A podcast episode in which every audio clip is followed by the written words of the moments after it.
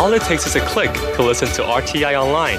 Get exercise for your finger and exercise for your mind at english.rti.org.tw. This is Radio Taiwan International. Up ahead this hour, we're going to take you over to Ear to the Ground and Jukebox Republic. But we're starting off today's program with a new edition of Here in Taiwan.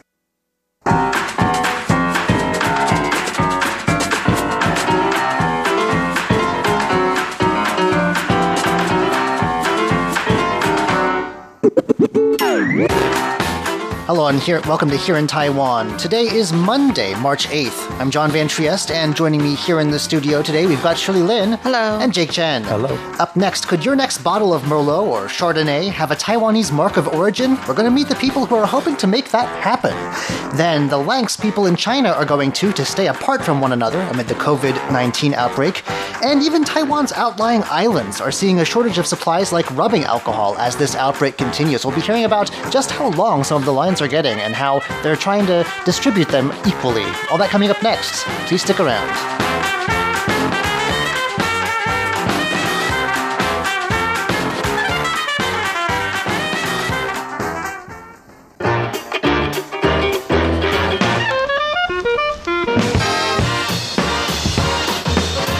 Well, this COVID 19 outbreak is at the top of our here in Taiwan agenda once again. Uh, it shows no signs of abating, and it's affecting more and more areas of life, everyday life here in Taiwan.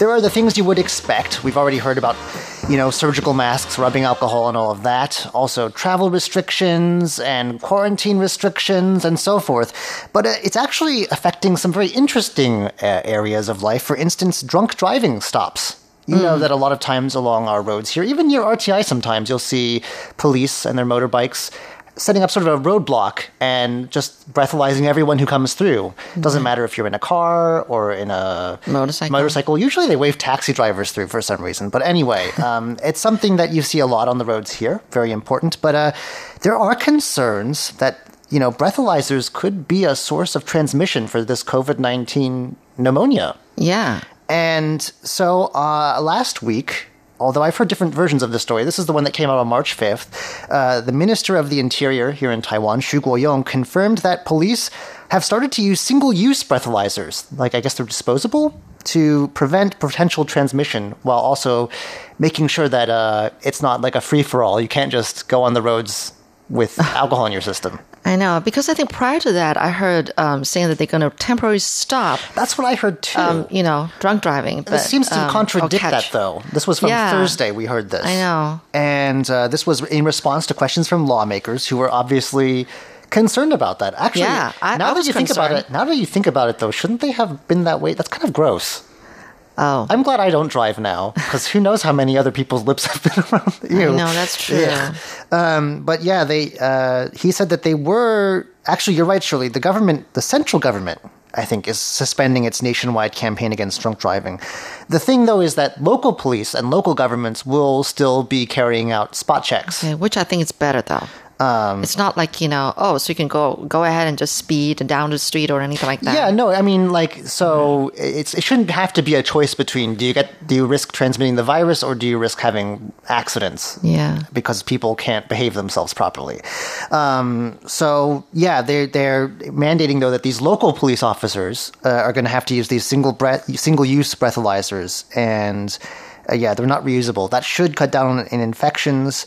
I mean. By this point, uh, we have over 40, and we're we're doing good so far to keep the spread reasonably under control. I know not- yeah, other countries have said that we're doing a good job. We've been on a the cover of a Korean magazine, I think, uh highlighting uh, the government's efforts here to keep. I mean, so yeah, we're doing everything, even thinking about breathalyzers. Yeah. that just shows you how far-reaching the way the ways we're living our lives have had to change since this Well, outbreak began. I'm thinking that though, I think even like using breathalyzers before the outbreak, I'm sure that they Cleaned like them? No, not they clean them, them. but they have probably changed the mouthpiece every time. I would say. Yeah, Don't you think that's I the thing to someone do? say that like they're sort of airtight, like there's no backwash Oh. or backflow. Once you blow in, it doesn't come back out again. But again, I haven't seen any sources cited well, on that. we wouldn't so- know because we haven't ever been caught, right? No, well, we haven't. Well, I don't drive, so Yeah. um, Right. I'm just. I hope that maybe they make this a more permanent thing. That's sound, That's kind of gross to think about now that the things that uh, this outbreak has brought to light.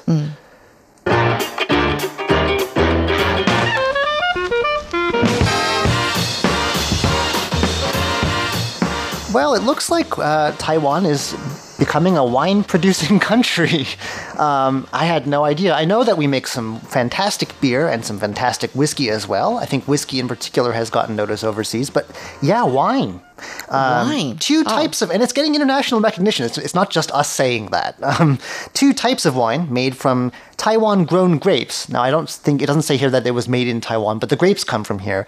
Took gold medals at the 26th Vinalies International competition held in Paris from February 29th to March 4th. So this has just recently ended.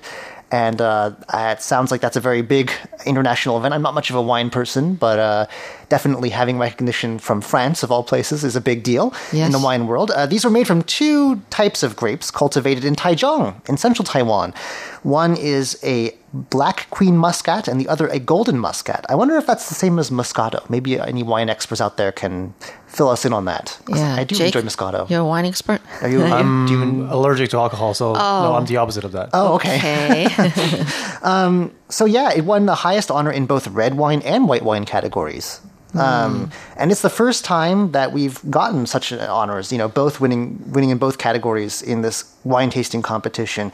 There's a lot of competition. Uh, in this competition, I guess, obviously, but it is a big deal. There's almost 3,000 brands of wine produced in 45 countries that Oh, entered goodness. into the contest this year. wow. So to be recognized that way is I a know. pretty big deal. I mean, gold is the top prize, right? Yeah, well, I mean, we have learned from some of the best out there. Uh, one of the people involved in this, it looks like, is a prof- assistant professor at National Kaohsiung University by the name of Chen Qianhao, who studied at a, a university in France, the University of Bourgogne, uh, and you know he made one of these top winning wines with his expertise, and he wants Taiwan to shine on the world stage. So you know he's very happy about this. He says, "quote It's clear proof that Taiwan can make world class wine with locally cultivated grapes." Um, the problem, what's really been holding us back in all alcoholic beverages, and why it's a very recent thing, you know, craft beer and so on, is because for a long time we had a government monopoly system on these things. Actually, the monopoly uh, has been renamed, but the company has private now. I think partially privatized or maybe fully privatized. Still does exist. They still make products, uh, but for a long time they were the only ones who could make any legally available products. And without the private sector for almost 80 years, quality wasn't, you know, not always the best. Best. When there's no competition, you don't think about improving. Yeah. Ah, and that- uh, I guess that's also if you've never had really good stuff, the not so good stuff seems adequate for your purposes. Um, but Taiwan has opened up. We joined the World Trade Organization and all that. Uh, imports, imported stuff from all over the place is available very readily here now. Right. Um, and we have a lot of our own stuff coming out now to the world in return. So after the monopoly system ended in 2002, um, it's sort of been a there's been a renaissance of all sorts of brewing here in Taiwan, and it uses a lot of local, not just techniques and you know, but local ingredients as well, which is really nice. Um, and you know, it's again very surprising. We're sort of on the tropics, on the edge of the tropics, not Yeah. really the sort of place you would expect fine wine to come from, but. Uh, there you go. Um, Well, I'm thinking that we're such a small island, yet we have so much resources, right? This Right. is really amazing coming out of a little island, this whole wide world. Right. It was, you know, a, a very difficult process, and it's taken many years. Chen started making wine in 2005, Okay. so it's been more than a decade in the works here. Yeah, he used his patience to kind of like, you know, brew some really good wine, I guess. Yeah. Right. But um, you know, his experimentation has paid off. It says uh, the there are many layers of fruit and honey flavor in this wine. That's what he says, and that's because a lot of it, because of a heat distillation, uh, removes half the wine inside the barrel. Apparently, um, so I'm not sure if distillation is part of wine production, but uh, I guess that we'll leave that to the experts to judge. Right. Uh, anyway, uh, yeah, we have a sh- I wouldn't call it a chateau, but an estate that produces these grapes. So like. Maybe we can get like one of those. You know how they have those region growing regions. It would be cool to have like a Taiwanese like geographical region, the Taichung area. It's called the Hong Estate. Is the name of this, and it's for more than half a century, well before the wine produ- production started here, has been producing very nice grapes. Um, and now it's a wine brewer as well. Uh, and Chen says that they plan to produce more types of wine using Taiwan's fine rice and, of course, fruit. We are very proud of fruit here Yeah. um, to diversify. So yeah, uh, this is a very prestigious competition. Some more information about it. It's supported by uh, the World Federation of International Wines. So it's the federation that organizes all the other big events. It sounds like judging from the name of it. Also, the International Union of Vinologues, which I think I'm pronouncing that wrong, but it means like I guess vintners, wine, uh, grape grape raisers. Uh, every year, more than 100 judges from all over the world gather there, and uh, they, you know, give each wine its detailed set of tasting notes and a score. We seem to have won them over, so uh, maybe uh, a supermarket near you will start carrying some of our Taiwanese wine before too long. That would be great.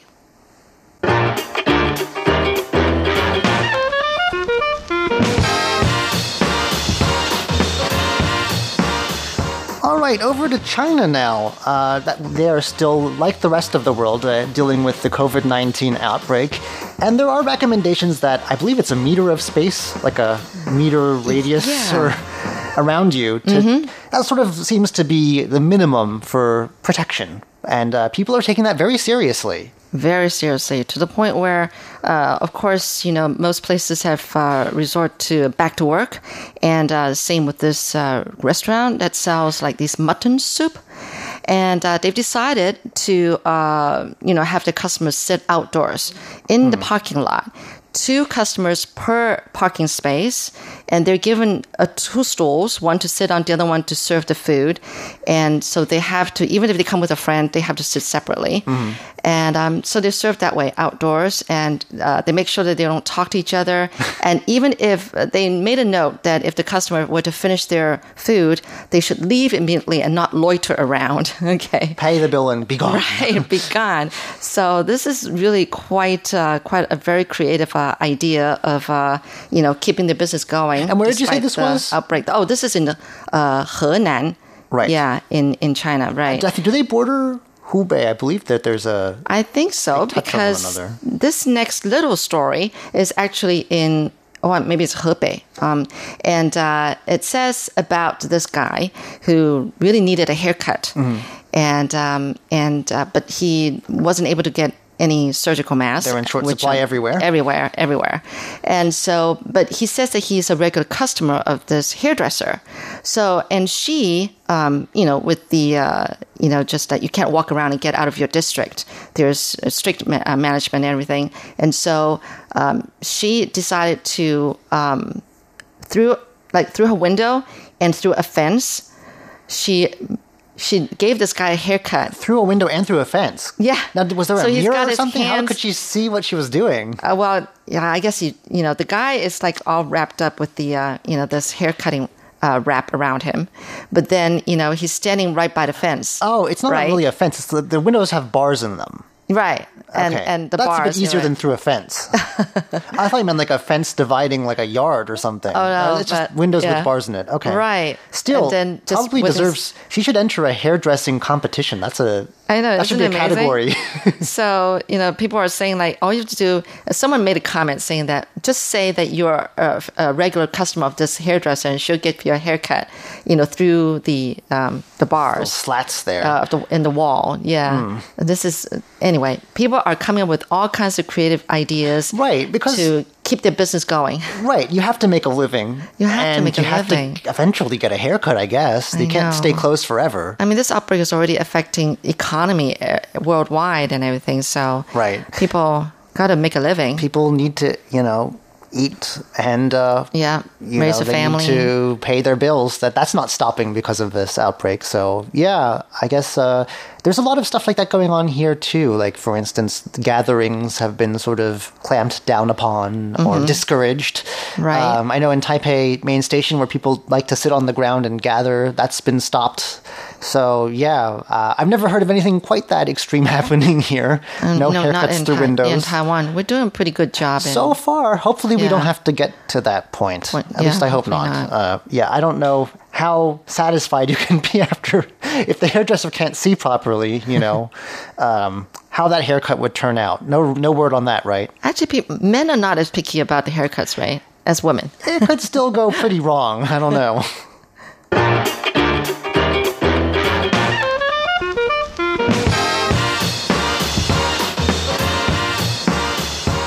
Well, I had a friend uh, from Japan who came back before things got too bad there, who said that actually in the countryside where he's originally from, a lot of stuff that you could was already missing from the cities, like masks and so forth, were still pretty much available. But in Taiwan, that doesn't seem to be the case. Even some areas where you would expect, you know, uh, convenience stores and pharmacies to not have that many customers, like outlying islands, uh, are completely uh, not out, but uh, yeah. resources are being strained. People are making long lines no matter where you go. Right, and we're talking about the Orchid Island, which is off uh, Taitung, um, and uh, It's a good ways into the Pacific there. Yes, yes, and actually they're out of a lot of things, but.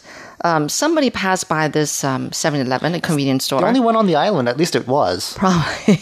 and um, he said, oh, it's funny that he didn't see a line and he wanted to get some rubbing alcohol. So Right, he went in there. Hard to get. But the shopkeeper told him, um, look on the floor. Actually, there's a sign say line up here. And behind the line, actually, behind the sign rather, is actually all these different items. Like there's a bottle of water and then a box of, I don't know, maybe someone decided to just buy a whole box of something and make that as, you know, his his order in the line. So they're Somebody, not. They haven't opened for sales of rubbing alcohol yet, but Probably, people have yeah. They allocated reserved times. spaces. Yeah, reserved the spaces. They put different things, and, And then there's a set of keys, and then behind that is a pen, and then someone even put their ID card on the floor. That's not a very good idea. what- I guess he was just didn't have anything, and then somebody else, you know, had his thermal on the floor. Apparently, somebody else also left um, some fruit, maybe a bag of fruit or something. This is already sounding like a very long line. It's it is. It's funny. So what happened was that all these people who are, are owners of these items are standing outside the store, Waiting for the waiting line to, be called. right. So the shopkeeper would would call, say, "All right."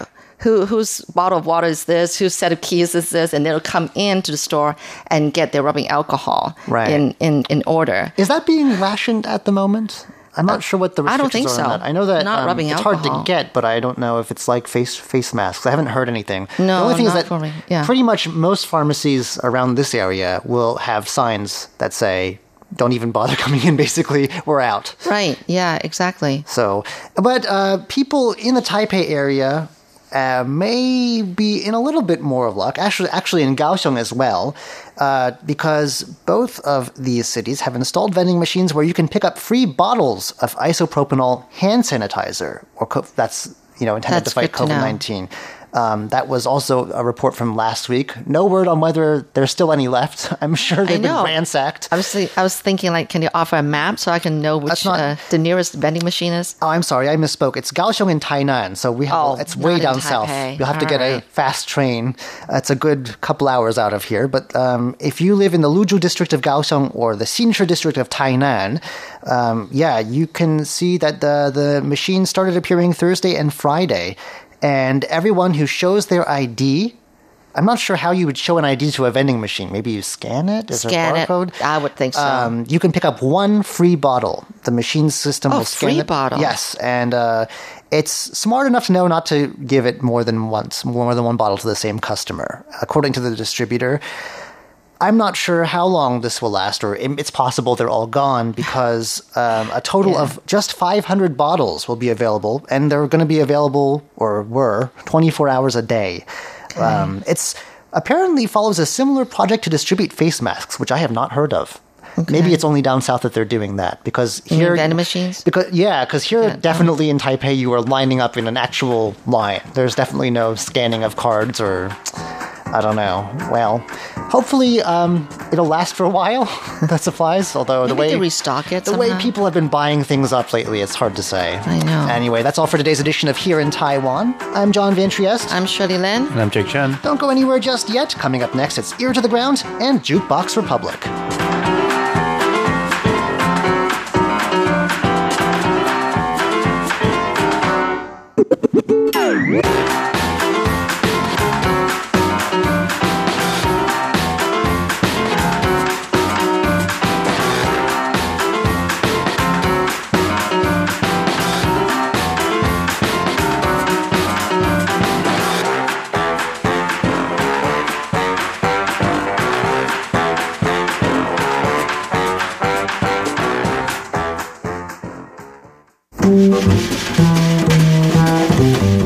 What's the loudest sound that you can make with your body without using your vocal cords?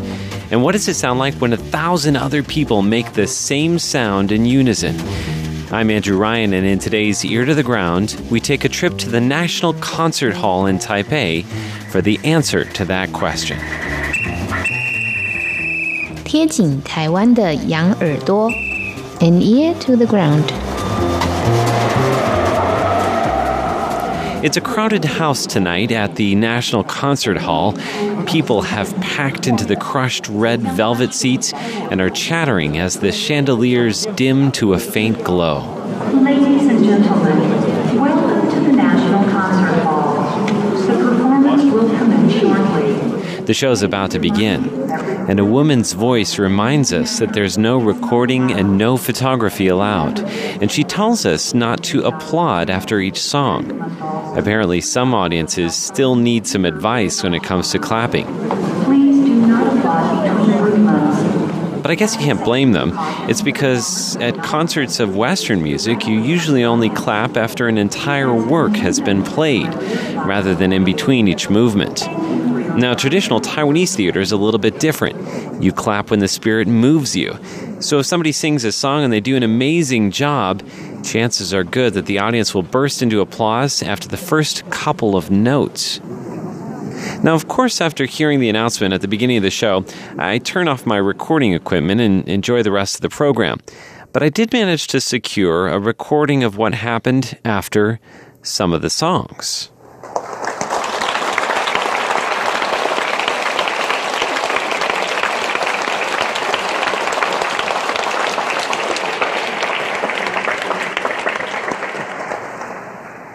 And of course, if you haven't guessed it already, that's the answer to my question. Clapping or applause, that's the loudest thing that you can do without the use of your vocal cords, or the use of some kind of assistance like a vuvuzela, for example. Now, the Guinness record for the loudest clap is held by Alistair Galpin from New Zealand, and his clap was measured at 113 decibels. That's about the same as a helicopter. Now, humans have been clapping for centuries, probably ever since ancient man found his two hands. And it's something that crosses cultures, too.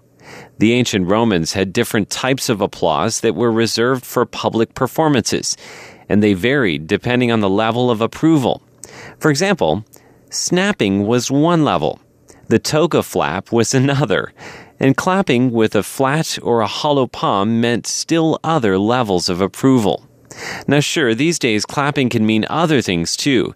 You can clap to get someone's attention, or you can clap to the rhythm of a song, and in fact, some music even uses clapping as a form of percussion. After an evening of music at the National Concert Hall, the audience bursts into one final uproar of applause. And it suddenly occurs to me what a wonderful response that is, especially when you consider that people do it together. It's a group effort. And it takes hundreds and hundreds of people clapping at the same time to make a sound like this.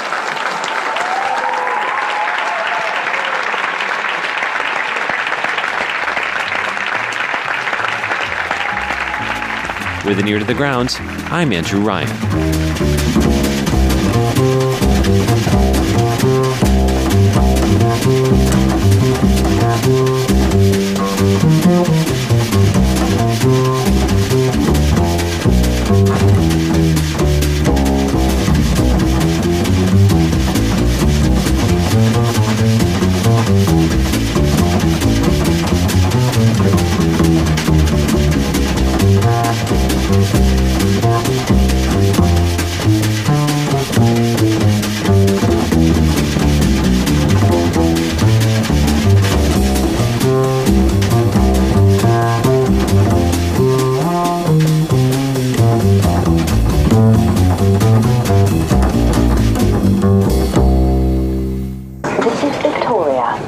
London Underground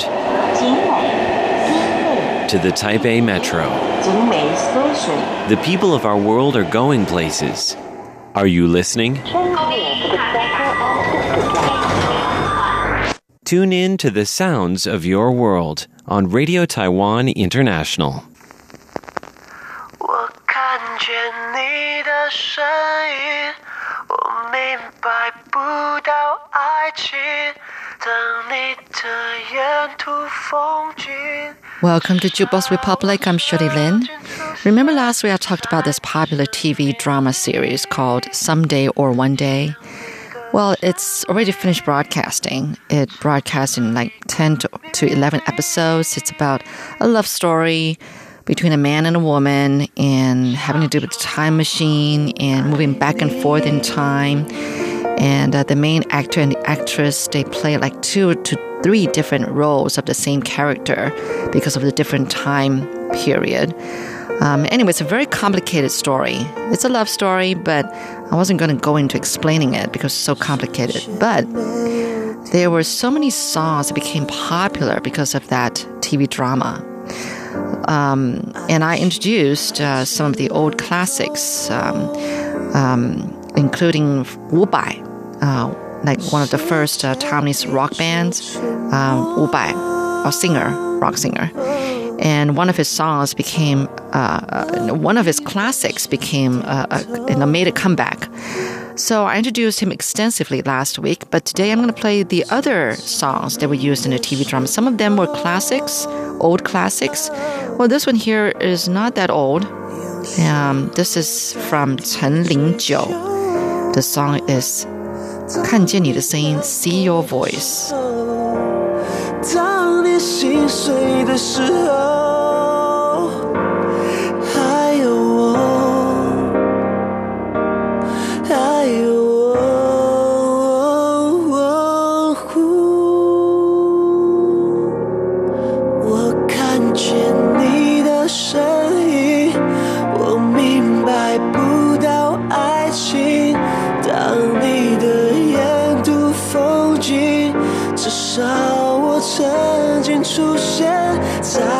生。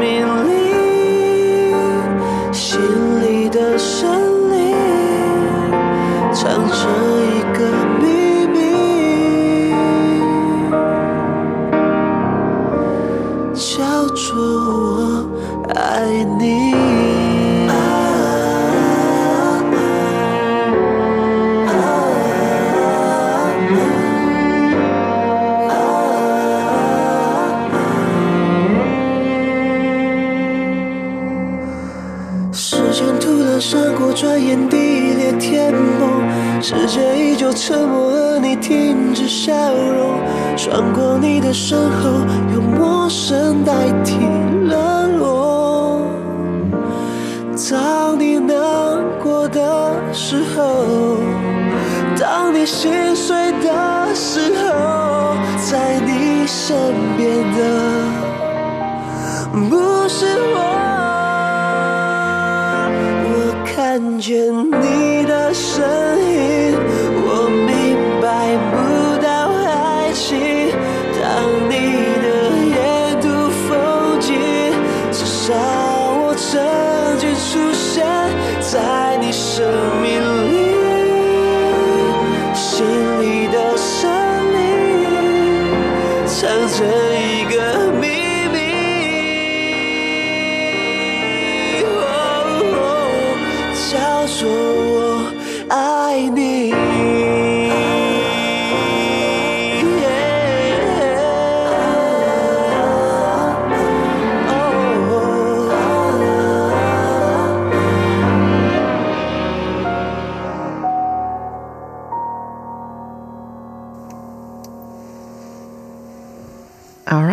that's Chen Lingfeng. Oh, sorry, Chen Lingjiu.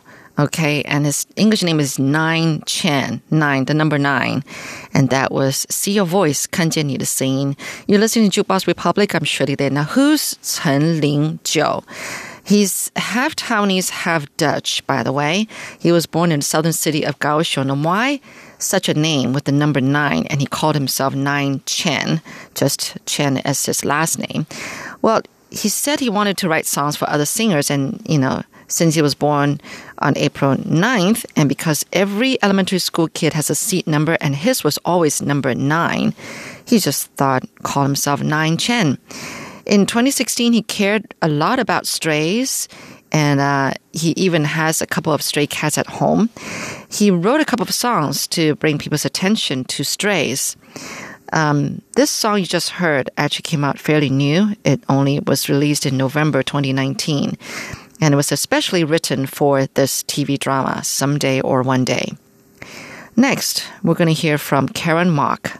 Yes, she's one of the leading Chinese pop singers and actresses from Hong Kong, though. She's won uh, the Golden Melody Awards, which is the equivalent of the Grammys, um, three times. Probably more than that. Um, she's got over 14 million followers, and you know she actually acted in over 40 movies. She's very personable person, very very talented. She is of mixed ancestry. Her father is half Chinese and half Welsh. Her mom is half Chinese, quarter Persian, and quarter German. That's why she's so smart. Yeah, I really believe that people of mixed blood are very smart. I've had classmates who were of mixed blood, like you know, half Japanese, half American, or whatever, and they tend to be, um, they tend to be very attractive, yes, and also very smart. Okay, so Karen Mok, um, she speaks multiple languages: English, Cantonese, Mandarin, Italian, German, and French and she married her first German born boyfriend after bumping into him in Italy, like many, many years later.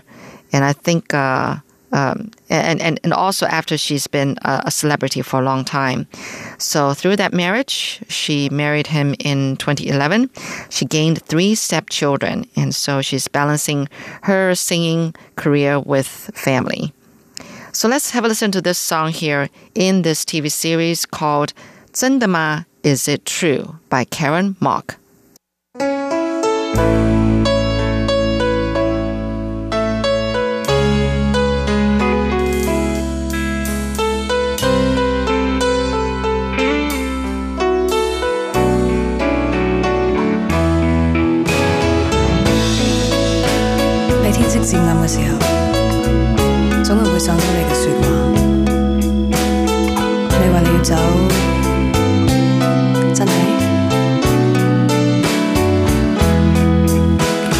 离别的话我不想要，现在清楚听见，而你可以不用回答，什么都不要说。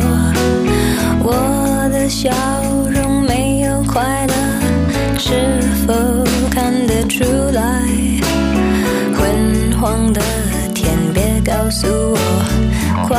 下起雨了。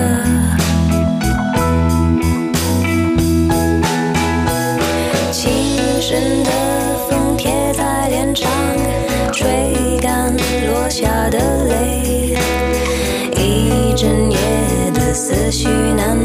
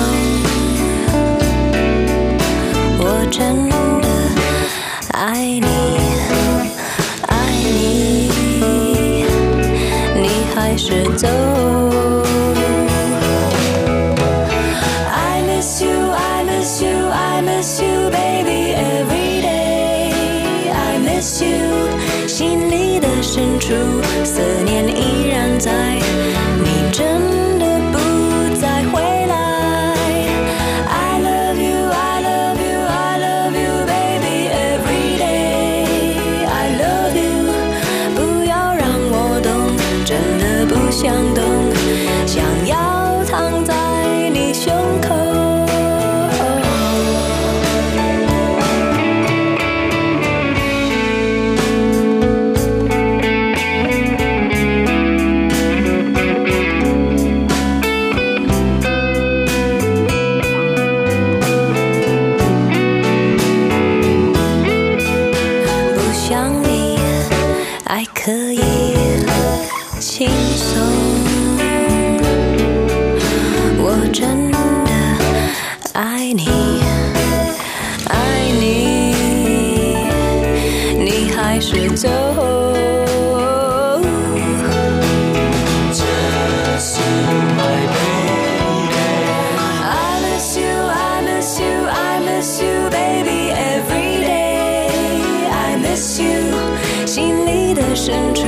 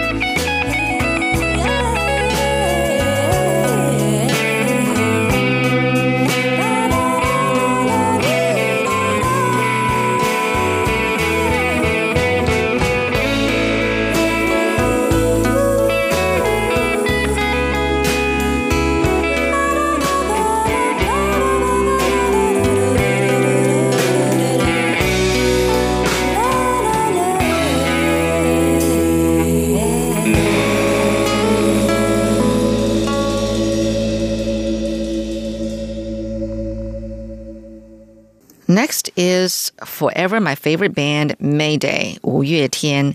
I've introduced them uh, many times, yes, on this music program.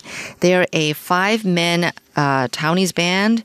They've won Golden Melody Awards for Best Musical Group many times, like four times, I think, or maybe more. Their songs are always, always enjoyable to hear. Uh, every song is a classic.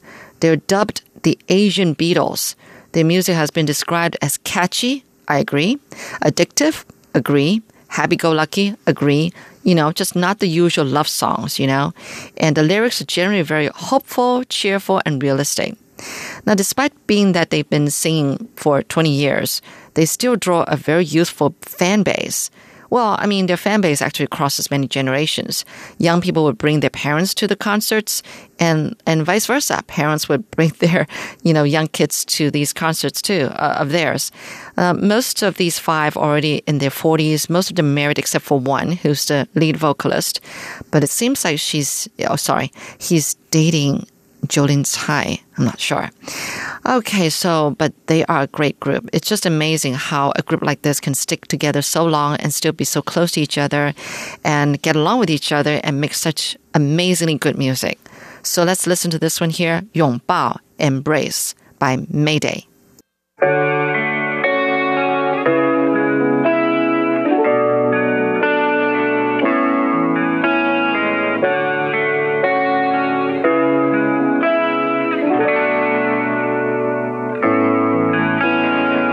下假日的假面，背上魔幻的讲解，南瓜马车的屋檐，换上童话的玻璃鞋，让我享受这感觉。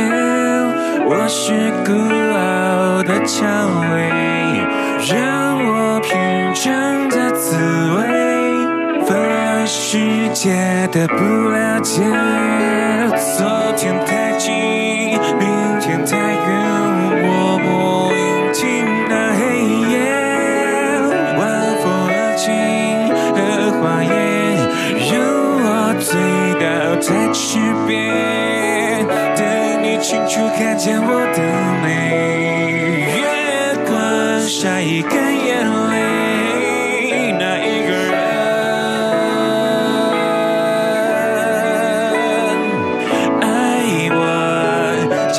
show.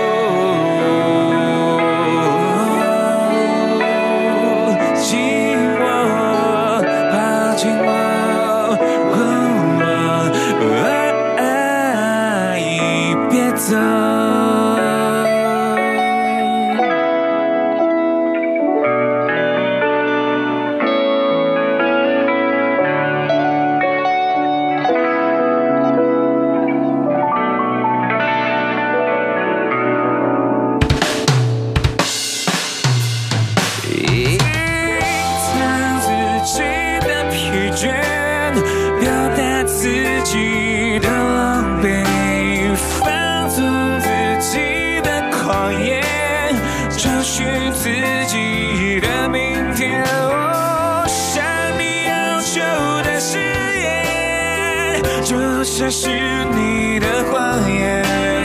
我需要爱的危险。就算爱如潮水，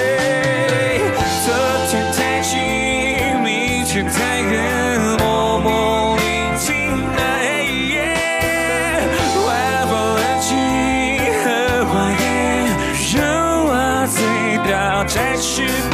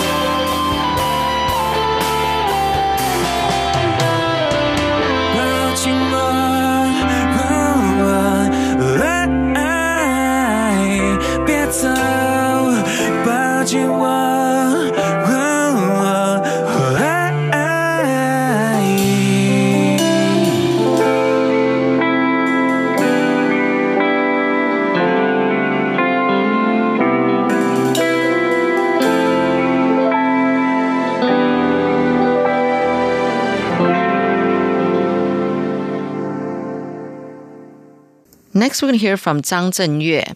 He's an Aboriginal Taiwanese rock musician of the Amis people. He's most well known for uh, his 1998 hit called "I Will Zhou." If you love me, don't go. He's he often collaborates with the rapper. Um, MC, yeah, the rapper MC Hot Dog, who, who I kind of like, and uh, cro- so crossing into hip hop music at times. In 2017, he was one of the judges in a popular reality show in China called The Rap of China. Now, the show had reached like 1.3 billion views in a little over a month. And actually, many artists like Zhang Zhenyue have now crossed to the other side of the Taiwan Strait to pursue their music careers or, you know, become judges for a variety of variety shows in China. Anyway, let's have a listen to this song here called Mi Mi Secret. And actually, that ends my show today. Thank you so much for tuning in to Jukebox Republic. I'm Shirley Lin. So again, this is uh, Zhang Zhenyue with the song Mi Mi Secret for the uh, the TV drama series called Someday or One Day.